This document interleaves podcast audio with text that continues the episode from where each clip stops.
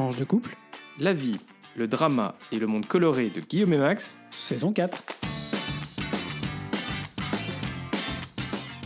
Bonjour, bonsoir, nous sommes Max et Guillaume. On est le 25 décembre. On vous souhaite un joyeux Noël et la bienvenue dans ce neuvième et dernier épisode euh, de l'année de la saison 4 de Tranche de couple. Épisode qu'on a choisi d'intituler Boule de neige et jour de l'an. Et bonne année grand-mère. Non, ça c'est moi qui le rajoute. Comme d'habitude, on vous invite à vous abonner à ce podcast pour être notifié des nouveaux épisodes diffusés le lundi tous les 15 jours. Et on se retrouve entre-temps aussi sur notre page Facebook, sur notre compte Twitter, toujours tranche le chiffre de couple, comme le nom du podcast, ou par email sur tranche de couple gmail.com. Et enfin, un mot un seul, partagez.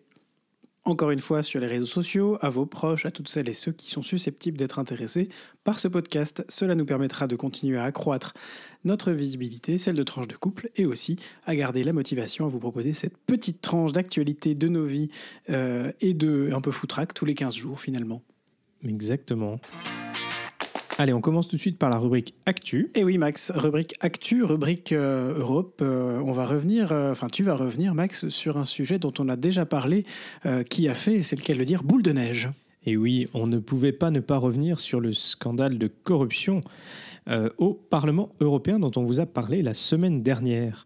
Vous vous souvenez, la vice-présidente du Parlement européen, Eva Kaili, qui est euh, une ancienne journaliste grecque, a été euh, prise euh, la main dans le sac et arrêtée. Euh, et donc, on voulait revenir pour vous donner un petit euh, point de situation suite, enfin, en gros, de ce qui s'est passé dans les 15 derniers jours. Alors, le premier point, c'est que donc euh, Eva Kaili, ben, elle est plus vice-présidente du Parlement européen parce que suite à un vote du bureau donc des différents partis représentés au Parlement européen, ben, elle a été déchue de son, de son titre de vice-présidente, mais elle reste pour autant parlementaire européenne. Euh, deuxième sujet, deuxième point, c'est que euh, trois autres personnes euh, ont depuis été euh, arrêtées. On vous avait d'ailleurs mentionné quasiment tous euh, leurs noms.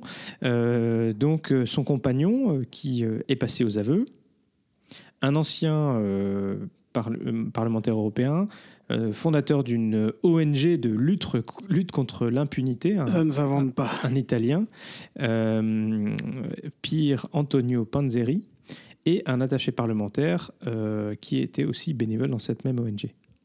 Alors au total, près de 1,5 million d'euros ont été retrouvés en liquide, ce qui fait quand même un sacré paquet, euh, au terme de plus d'une vingtaine de perquisitions dans des bureaux, des logements et des hôtels en Belgique, en France, mais aussi en Italie. Heureusement qu'ils sont pas venus chez nous. hein. bah, ils n'avaient pas trouvé beaucoup d'argent, hein. Euh, surtout en cash. Euh, That's what you think. ah, tu toi, t'es un petit peu comme euh, les, grands, les grands-mères et les grands-pères. Tu, Le tu laine, choses. le euh, laine, le laine au bout du lit. Exactement. Bon, il semblerait que le Qatar ne soit pas le seul impliqué dans ce scandale de corruption, parce que euh, le Maroc, lui aussi, je crois qu'on l'avait mentionné, bah, c'est euh, attaché les services. Comme par hasard, le demi-finaliste et l'organisateur de la Coupe du Monde. Je vous dis, on ne nous dit pas tout. Exactement. Alors, cette affaire n'est probablement pas terminée, mais déjà se pose la question de ce qui n'a pas fonctionné et s'il faut mettre en place de nouvelles règles ou même une autorité indépendante ayant autorité sur l'ensemble des institutions européennes. Moi, je noterai quand même ce qui a fonctionné, c'est-à-dire que les services de renseignement belges ont été plutôt efficaces sur ce coup et ont agi dans une discrétion qui leur a permis de les prendre sur le fait. Parce qu'on vous- pour, le, pour rappel, on ne peut euh, arrêter un parlementaire européen euh, uniquement en le prenant sur le fait euh, et pas a posteriori. Alors, du coup, justement, ben, le Parlement européen, lui, a voté une résolution pour dire qu'il fallait mettre en place de nouvelles règles, une, nouvelle instance. La, commission, la, pré- la présidente de la Commission européenne a dit qu'elle allait proposer des propositions, qu'elle allait présenter, pardon, des propositions en ce sens. Mais certains euh, font entendre une petite voix, euh, notamment sur Twitter, en disant que finalement, il ne s'agit pas tant de mettre en place de nouvelles règles ou de nouvelles institutions, mais tout simplement de suivre les règles existantes. Alors je vais euh, peut-être en profiter pour vous donner quelques-uns des, éléments de cette réflexion qui me semblent tout à fait intéressantes. Alors d'abord, il faut avoir quand même en tête le fait que euh, la réglementation en matière de, lobbying euh, dans euh, le cadre de l'Union européenne est bien meilleure que la majorité des, États membres, hein, parce qu'il doit y avoir un registre public de l'ensemble des personnes qui exercent une, activité de lobbying. On a une définition qui est assez large de ce qu'est le lobbying, et on a des euh, spécifications, des, euh, nécessités de rendre public pour la Commission et le Parlement euh, ces rencontres avec les lobbyistes. Mais le problème, c'est que ces officiels, ces lobbyistes, ne respectent pas toujours les règles. Alors, et on vous mettra parce que du coup, il y a un petit article de contexte sur le registre de transparence européen donc, on a euh, notamment eu un certain nombre d'articles euh, qui montraient que ben, la présidente de la Commission européenne avait rencontré un certain nombre de personnes et sans même finalement ben, les en rendre compte. On se souvient de l'affaire du SMS où il y a eu des demandes de transparence sur ce SMS relatif donc au contrat de vaccin. Et euh, il y a eu aussi, euh, naturellement, des membres du Parlement européen qui n'ont pas euh, rendu public leur rencontre, leur réunion avec des lobbyistes, même si, en principe, ils devaient le faire. Alors la raison, eh bien, bien sûr, c'est qu'il n'y a pas de sanction en fait pour les lobbyistes, ni même pour les parlementaires, les commissaires, ou les ex-commissaires qui euh, ignorent euh, les, règles. Et donc, euh, par exemple, on avait une ancienne commissaire, Cécilia Malmström, qui a pris un, emploi dans, dans, un institut sans demander à la commission d'éthique du, au, comité d'éthique de la Commission européenne avant de prendre ce job, alors que en fait elle en était obligée. Mais du coup, eh ben, il n'y a pas eu finalement, euh, enfin, euh, c'est un petit peu, on, identifie qu'il y a un problème, mais il n'y a pas vraiment de euh, sanctions ou voilà. Et, pareil, lorsque la, commission, enfin, certains lobbyistes, en fait, ne font pas preuve de transparence, ben, il n'y a pas vraiment de, sanctions. Alors, un, deuxième sujet, c'est que le nombre de, de personnes qui travaillent pour, euh, sur ce registre hein, de transparence, eh ben, il y a 10 euh, personnes qui doivent superviser 12 500 euh, représentants d'intérêts privés. Donc vous imaginez bien que 10 personnes, ben, c'est très très peu, et ça veut dire qu'ils n'ont pas le temps et ni les moyens de vérifier ce qui se passe. et alors c'est ainsi qu'on a pu découvrir un certain nombre d'erreurs au printemps euh, dans les déclarations de ces lobbyistes qui en fait doivent déclarer combien de personnes travaillent, combien d'argent ils dépensent dans le, travail de lobby. Euh, et euh, du coup, on a, on a noté en fait des différences. Le problème, c'est qu'à nouveau, ceux qui n'avaient pas en fait déclaré combien, enfin le, montant exact de combien ils dépensent, n'ont pas été sanctionnés. et donc ça, c'est quand même un problème. Ah. Voilà, donc finalement, euh, peut-être qu'il faudrait effectivement soit renforcer euh, le, personnel qui travaille sur le registre de transparence, soit peut-être qu'il faudrait un, bureau indépendant euh, qui lui-même fasse ces investigations. Mais le fait est qu'il y a quand même des règles, et le problème c'est davantage qu'elles ne sont pas suivies plutôt qu'une absence de règles. Merci Max pour ce petit point euh, Europe. Bien, avec plaisir. Alors, Guillaume, euh, c'est toi qui vas nous parler d'une excellente euh, nouvelle qui concerne l'Ukraine. Alors, ça paraît peut-être un petit peu étonnant parce que vous n'avez peut-être pas entendu parler de quelque chose tout à fait spécial concernant l'Ukraine, à part peut-être le déplacement de Zelensky à Washington ces derniers jours, qui a fait quand même... Son premier déplacement hors du pays depuis le début de la guerre. Exactement, mais toi tu voudrais nous parler d'une nouvelle euh, plutôt relative aux droits des personnes en Ukraine. Aux droits des personnes LGBTQIA+, pour être plus précis. Alors, je ne sais pas si vous vous souvenez, mais dans notre Pride podcast de la saison 3, donc au mois de mai euh, de cette année, on vous avait parlé euh, de, des personnes, de la situation des personnes LGBT en Ukraine et de combien c'était compliqué pour elles, combien la guerre, la guerre avait apporté de de complications. Euh, à l'époque, un expert de l'ONU avait même évalué que des décennies de progrès pour les droits des LGBT LGBTQIA+, avait été détruite par la guerre, parce que ces personnes-là se voyaient en, plus que d'autres, notamment refuser par exemple une assistance humanitaire, notamment dans des pays euh, dans des pays euh, limitrophes, qu'ils avaient plus de mal à faire valoir leurs droits quand ils étaient par exemple intégrés dans l'armée, en couple, mais dans l'armée. Euh, et donc, voilà, il y avait un certain nombre d'inquiétudes qui ont été soulevées à ce moment-là. Et les, personnes trans, donc, qui étaient donc suite à leur transition en fait des femmes, mais qui officiellement étaient encore des hommes sur leur carte d'identité, ne pouvaient pas quitter le pays puisque euh, bah, les hommes doivent faire la guerre et s'engager dans l'armée. C'est la mobilisation générale. Tout à fait. Et alors, euh, on notera que euh, le 15 décembre dernier, la REDA, enfin plus exactement le 14 et le 15 décembre dernier, la REDA, le Parlement ukrainien, a adopté les mesures recommandées par la Commission européenne dans le cadre de la candidature de l'Ukraine à l'Union européenne. Donc un bon point pour l'Union européenne de ce côté-là. Euh, et notamment un projet de loi qui interdit la discrimination fondée sur l'orientation sexuelle et l'identité de genre. Alors c'est des projets de loi qui, c'est des lois qui chez nous, dans, notamment en Europe de l'Ouest, existent depuis assez longtemps. La France a été une pionnière. Elle a notamment lancé aux Nations Unies euh, en, déjà dans les dans les années euh, dans les années 2000, 2000 euh, un certain nombre de, de, motions, de textes pour, pour, mettre, pour que ces droits soient reconnus plus largement. elle s'est, donc l'Ukraine, la REDA, s'est pliée en faisant ça aux mesures exigées par la Commission européenne dans le cadre du processus d'adhésion. Alors, pourquoi c'est important?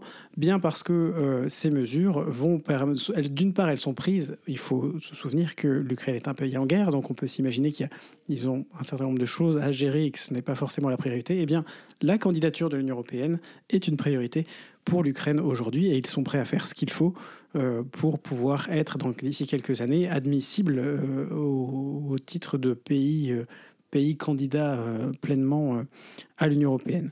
Ce qu'il faut savoir, c'est que Jusqu'à maintenant, comme je vous le disais, en cas de décès, aucun des deux partenaires d'un couple homosexuel euh, ne bénéficie euh, du statut légal de partenaire que, euh, lui confère, que confère le mariage, par exemple, pour les couples hétérosexuels. Et donc l'objectif de cette première loi, de cette première étape, c'est d'arriver à une reconnaissance plus large des partenariats pour ces personnes LGBTQIA.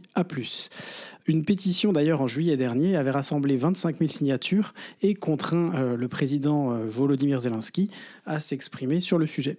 Il avait formulé une réponse plutôt euh, que certains qualifieraient d'un peu, d'un peu faible euh, à l'époque. Je pense qu'il ne voulait pas s'engager dans quelque chose qu'il ne connaissait pas non plus, euh, dont il ne connaissait pas forcément les tenants et les aboutissants. Ça n'a pas forcément été sa priorité depuis là, mais il a déclaré que les valeurs démocratiques doivent garantir les mêmes droits pour toutes et pour tous, y compris pour la communauté LGBT. Donc voilà, on s'inscrit en Ukraine dans, dans le temps long. Euh, et cette première étape euh, permettra euh, de reconnaître, de mettre fin à un certain nombre de discriminations. Maintenant, il va falloir qu'elles soient appliquées. On peut s'interroger sur comment est-ce qu'on va appliquer une loi dans, en temps de guerre, euh, ce genre de loi en temps de guerre, et en même temps, on est dans une loi qui concerne tout le cœur de ce qui est le plus important en temps de guerre, c'est les droits de l'homme, c'est les droits humains. Et donc, on espère pouvoir vous faire un compte-rendu, pourquoi pas, dans notre prochain Pride Podcast au mois de mai 2023, donc, euh, sur euh, l'évolution de cette loi et d'autres, on espère, évolutions positives dans la guerre, évidemment. On espère que la guerre, on peut toujours si on ferait un vœu de bonne année, un vœu de, un vœu de Noël, ce serait peut-être que cette guerre, euh, comme toutes les autres, hein, va pas faire Miss France, mais en tout cas celle-là euh, se termine parce qu'elle continue aujourd'hui. Euh, alors que avec des attaques sur les infrastructures critiques, les infrastructures énergétiques. Absolument, avec encore aujourd'hui 25 décembre, alors que donc les combats se poursuivent sur la ligne de front et notre ami Vladimir Poutine semble incapable de gérer ses armées et de contrôler ses armées à distance, n'a même pas pris la peine de proposer une trêve de Noël. Il faut dire d'ailleurs, pour un petit aparté, euh, que le Noël de l'Église orthodoxe russe est décalé deux semaines par rapport au Noël occidental. Mais pour la première fois cette année, l'Église orthodoxe ukrainienne, euh, toujours dans l'optique de s'éloigner de plus en plus de sa grande voisine de Moscou, a autorisé en quelque sorte les croyants ukrainiens à célébrer Noël un peu en avance, en même temps que les églises occidentales. Merci beaucoup, Guillaume. Et effectivement, mais on espère que cette guerre se terminera le plus vite possible. On passe maintenant au point Belgitude. Eh bien, euh, pour cette rubrique Belgitude, on va parler euh, économie d'énergie, on va parler expérience belge euh, et on va parler chauffer les corps plutôt que les maisons. Alors, euh, c'est un article de France Info qui nous, qui, qui nous apprend que le projet Slow It, euh, lancé en Belgique, expérimente euh, la possibilité, plutôt que de chauffer nos maisons, de chauffer nos corps. Alors, dit comme ça, ça paraît un peu simple. On va se dire, mais ça y est, les Belges ont, inventé les, les trois couches ou les, les- les quatre couches de pull les unes sur les autres.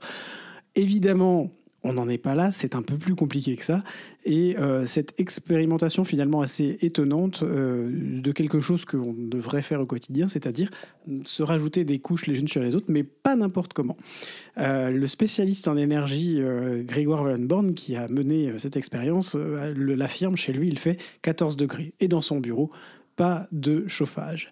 Euh, il est son, il est euh, France Info le, dit, il est son propre cobaye. Et donc au lieu de chauffer cha- sa maison, au lieu de chauffer sa maison, ah, on est le 25 décembre au soir, on a eu une longue journée. hein. Euh, je, je vous demande toutes mes plus plates excuses, excuses pour euh, Tu ne mes demandes pas les excuses. Tu, tu- tu Je présentes vous- tes excuses Je, et vous tu présente mes la- plus plates excuses pour mes bafouillages tu demandes euh, peut-être un petit peu de, de comment on dit de, euh, bah, des- de compréhension. compréhension. Voilà. Voilà, c'est ça. Il nous explique qu'il a mis deux paires de chaussettes, des mitaines. Euh, L'idée, c'est de mettre plusieurs couches, ça jusque-là, on, on le sait. Et surtout, qu'entre chaque couche, il y a un peu d'air. Ben oui, c'est un principe qui est beaucoup utilisé, notamment dans les vêtements techniques, c'est-à-dire de se dire qu'on va mettre euh, deux couches de tissu, de matériel, l'une sur l'autre, mais qu'on va laisser passer l'air entre les deux. Pourquoi? Parce que euh, l'air entre les deux agit comme un isolant et permet de conserver encore mieux la température. C'est le même principe pour le double vitrage, d'ailleurs, c'est un peu tout bête. hein. Entre, euh, en double vitrage, vous avez deux fait. vitres les unes sur les autres, et au milieu, une couche d'air qui permet d'améliorer encore l'isolation. Il faut savoir qu'aussi qu'il ne faut pas oublier, notamment quand on sort, de se couvrir la tête, puisque 20% de la chaleur s'évacue euh, par la tête. Alors, euh, L'objectif de ce, de, ce, de ce Slow It, euh, qui est mené donc depuis deux ans, c'est euh, de mettre en place euh, une possibilité, non pas de chauffer les maisons à 19 degrés, comme c'est recommandé aujourd'hui suite pour faire des économies d'énergie, mais plutôt dans une température qui est entre 14 et 16 degrés. Pour vous dire, c'est la nous, 16 degrés, c'est la température qu'on a en journée chez nous dans la maison, mais on a un peu plus de mal à, à la mettre en place le soir. Alors, c'est- pas si compliqué que ça pour les chercheurs. Ils nous disent qu'au fur et à mesure, le corps finit par s'habituer. Et c'est quelque chose que nous, on ressent aussi personnellement euh, au fur et à mesure que les saisons passent. Euh, en été, on est très content d'avoir pas de couche. Et puis, on commence à mettre un pull, puis deux pulls.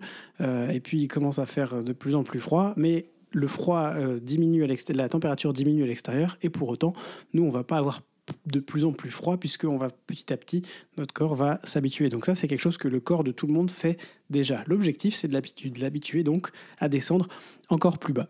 Et il termine euh, Grégoire, Grégoire Wallenborn en disant euh, finalement si un propriétaire qui habite dans une maison qui a un label F donc un très mauvais euh, diagnostic énergétique mais qu'il consomme très peu d'énergie parce qu'il en a peu besoin est-ce qu'il faut absolument lui imposer une rénovation?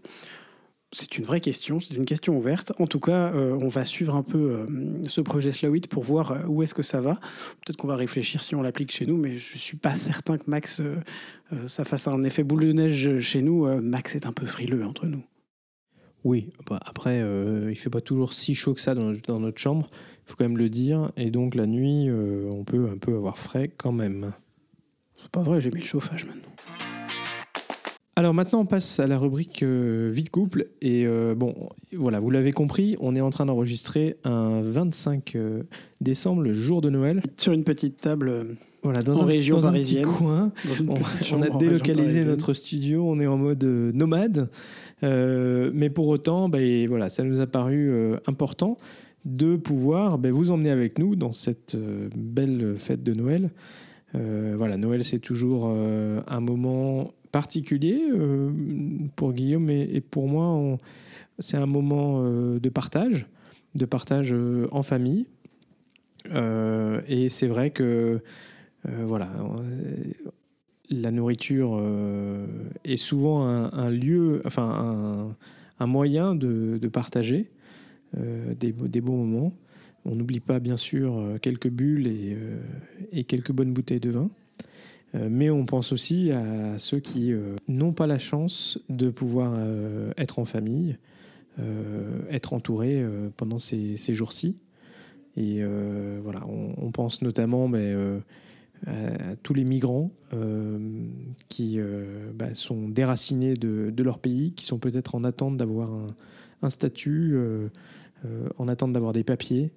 Euh, et on pense à la façon dont ils sont traités aussi, notamment en Belgique, et le peu de considération qui est fait en règle générale de leur cas. Voilà, on a, euh, Guillaume et moi, commencé à donner un petit coup de main dans une association qui s'appelle les Cuistos Solidaires, dont on voudrait aussi mettre en avant le, travail, euh, voilà, qui est euh, en gros un collectif de, de personnes qui, ayant vu les difficultés de l'accueil des migrants en Belgique, se sont mobilisés pour euh, cuisiner euh, des repas.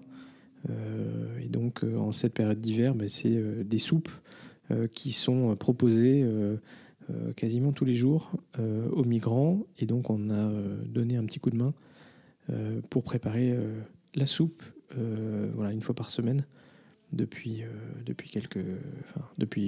Depuis deux semaines, depuis, le mois de décembre. Voilà. Tout à fait. Et donc, voilà, c'est aussi important au moment où on, est en train de fêter ces moments chaleureux, de pouvoir penser aussi euh, bah, à ceux qui n'ont pas cette chance-là.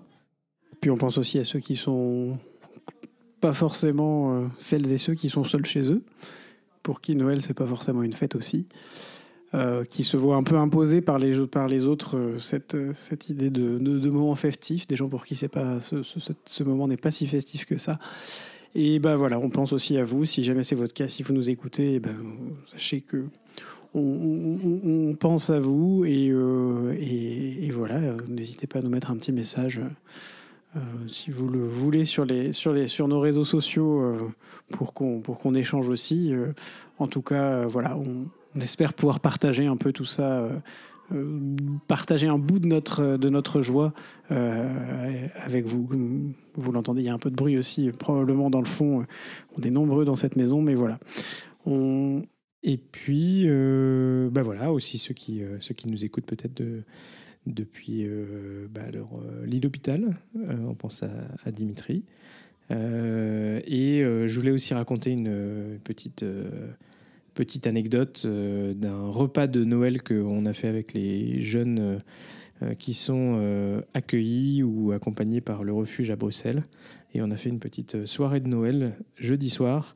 et voilà, c'était vraiment un beau moment partagé et, on était très heureux d'être là, un certain nombre de bénévoles et, les bénéficiaires, je crois, étaient assez touchés de, bah, de cette opportunité de partager aussi voilà, on a, on a expliqué ce que représentait Noël pour euh, chacun de nous, euh, les traditions. Ils nous ont aussi partagé leurs traditions.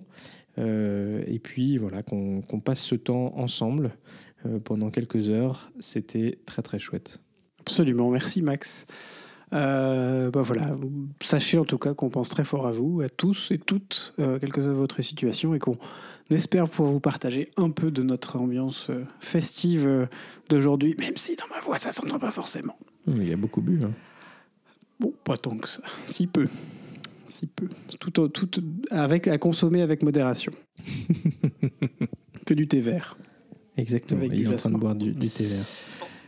Euh, Est-ce qu'on vous a déjà parlé de nos films de Noël cette année? Je me souviens plus. Ah, moi, je suis pas sûr. Je, je crois qu'on a parlé euh, des euh, Christmas carols, donc des chants de Noël.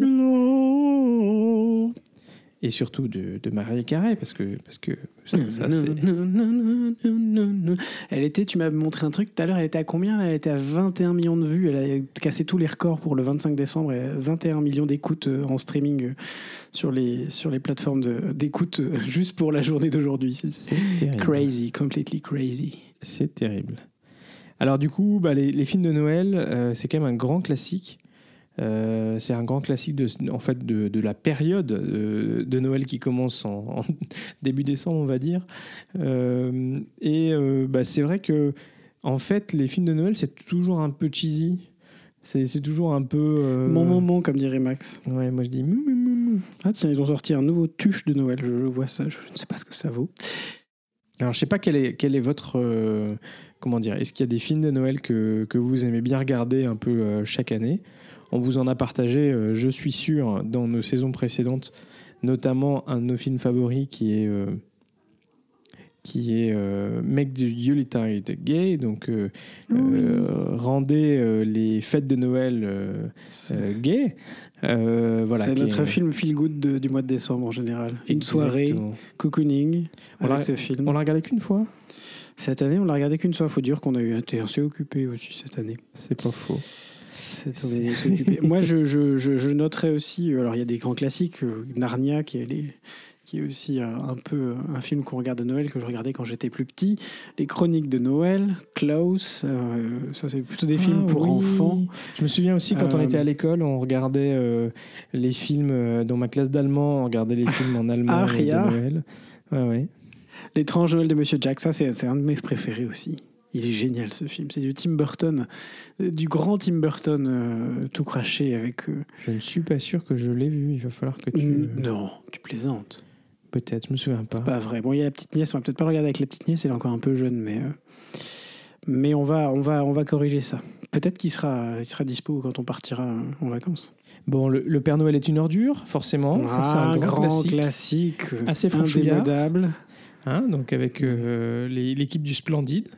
Hmm. Ne jurez pas, Marie-Thérèse. Ah non, ça c'est euh, ça c'est dans. Ah non, je me trompe. Ah, C'est si, dans la si, vie je est un jurais pas. Mais... Ah non, ça c'est la C'est la vie est un long fleuve Ah, tranquille. Il manquait quelque chose pour descendre les poubelles.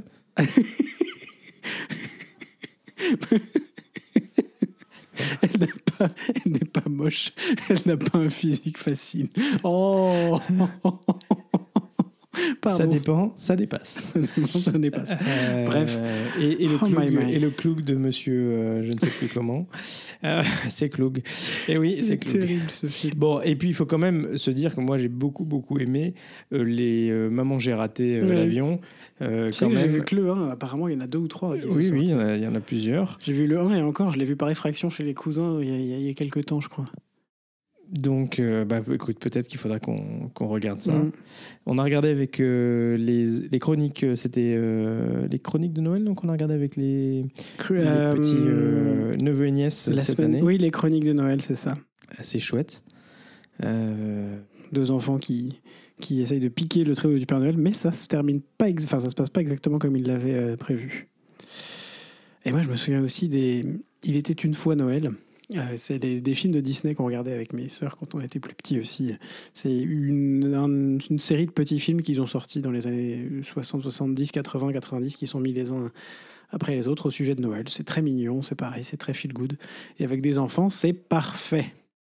Voilà. Et euh, ben, quand même de mentionner que euh, depuis quelques années, c'est-à-dire pas, pas, pas, pas, si longtemps que ça, on a vu aussi arriver quelques films de Noël euh, ben, un peu diversifiés euh, avec euh, Les plateformes en ces ligne. plateformes en ligne. Oui, alors parfois c'est aussi un peu tout et n'importe quoi, mais parfois, on a parfois du mal à, s'y retrouver tellement il y a de- il y a d'offres tous les ans, ils en sortent trois ou quatre par an par plateforme.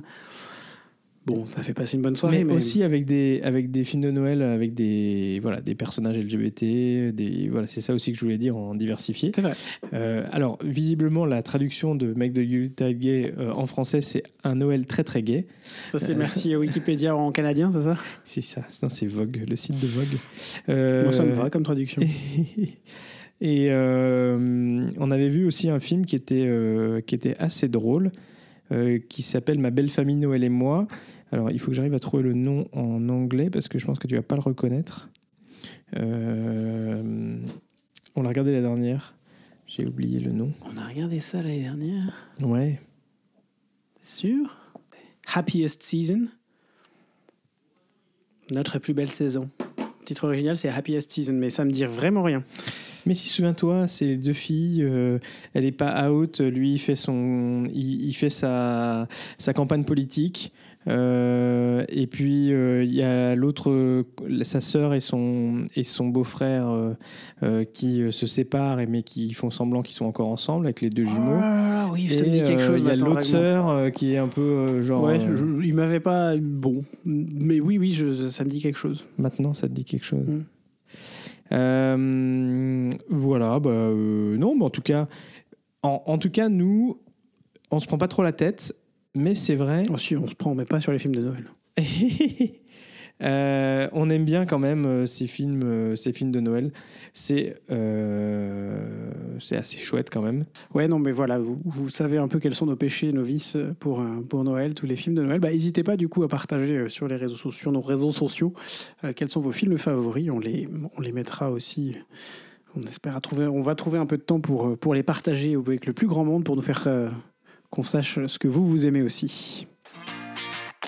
Alors Max, pour euh, terminer ce podcast euh, qui fait boule de neige, tu vas nous parler euh, de snowballs justement, mais qui n'ont rien à voir avec la neige. Exactement, des boules de neige, snowball.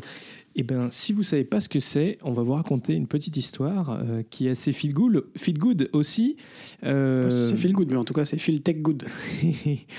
Donc, euh, en gros, euh, au début de la guerre en Ukraine, euh, Amazon a demandé aux, Ukrainiens, au gouvernement ukrainien, comment ils pouvaient les aider.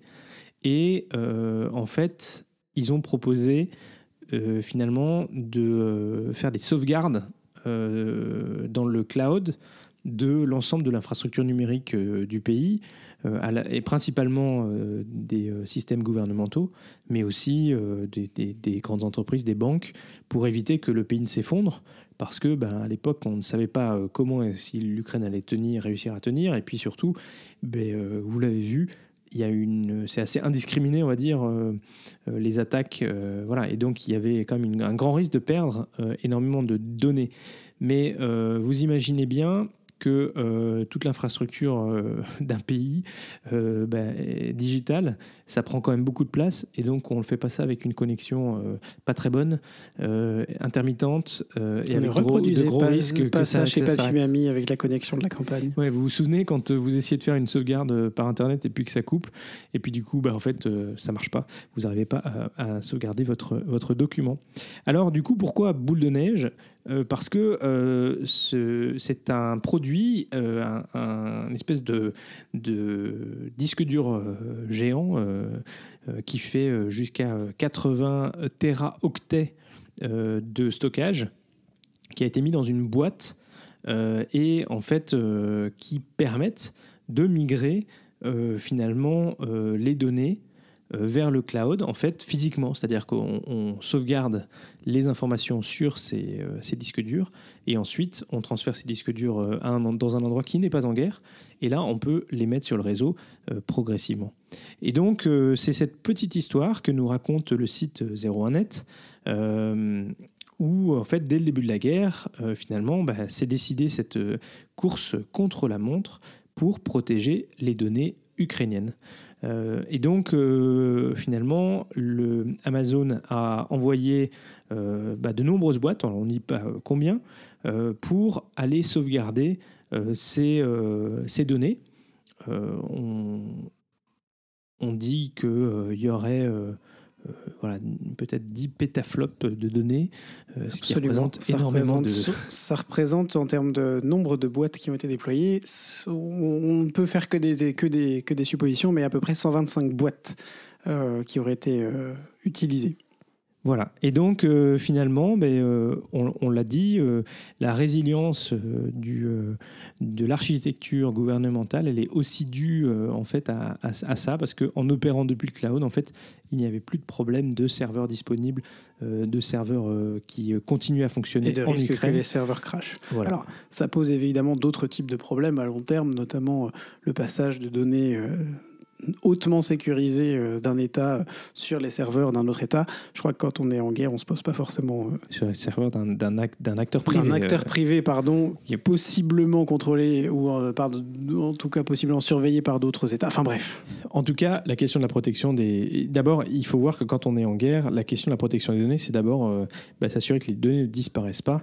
Dans l'Union européenne, on parle d'un autre, d'une autre question qui est de la protection des données pour éviter que Mm. les données soient, soient euh, euh, piratées ou utilisées à, à d'autres fins. Mais ça, c'est un deuxième considérant. Il faut d'abord s'assurer que les données ne, ne- ne disparaissent pas tout, tout simplement. Voilà. Au Eh ben, XXIe siècle, la politique de la Terre brûlée, c'est fini. alors on va clore cet épisode de Noël. On est euh, ravis d'avoir pu vous proposer un épisode le jour de Noël. C'est euh, la première fois, je crois, que ça nous arrive dans Je ces quatre crois, euh, ouais. saisons. C'était pas gagné hein, ce matin encore, même cet après-midi. Mais on a, on a mis beaucoup d'amour, beaucoup de cœur. Et on avait à cœur de prendre du temps pour vous. Alors, euh, si ce podcast vous plaît, bah, du coup, faites-le découvrir autour de vous. N'hésitez pas à mettre une note sur Apple Podcast ou sur Spotify. Euh, prenez deux minutes pour le faire, ça nous aide toujours, ça nous fait plaisir. Et euh, comme d'habitude, vous pouvez aussi mettre un like sur YouTube ou un pouce bleu sur Facebook et surtout partager. On sera ravis si vous nous mettez un petit message pour nous dire que vous avez écouté cet épisode jusqu'au bout. Euh, et du coup, d'ailleurs, si vous l'avez fait, bravo et merci. On n'oublie pas. Euh, ce podcast reste diffusé le lundi tous les 15 jours ou le dimanche soir pour les plus au taquet. Alors d'ici au prochain épisode, profitez si vous avez quelques jours de congé. Bon courage si vous travaillez. Euh, gros bisous et à très vite pour de nouvelles tranches coloré.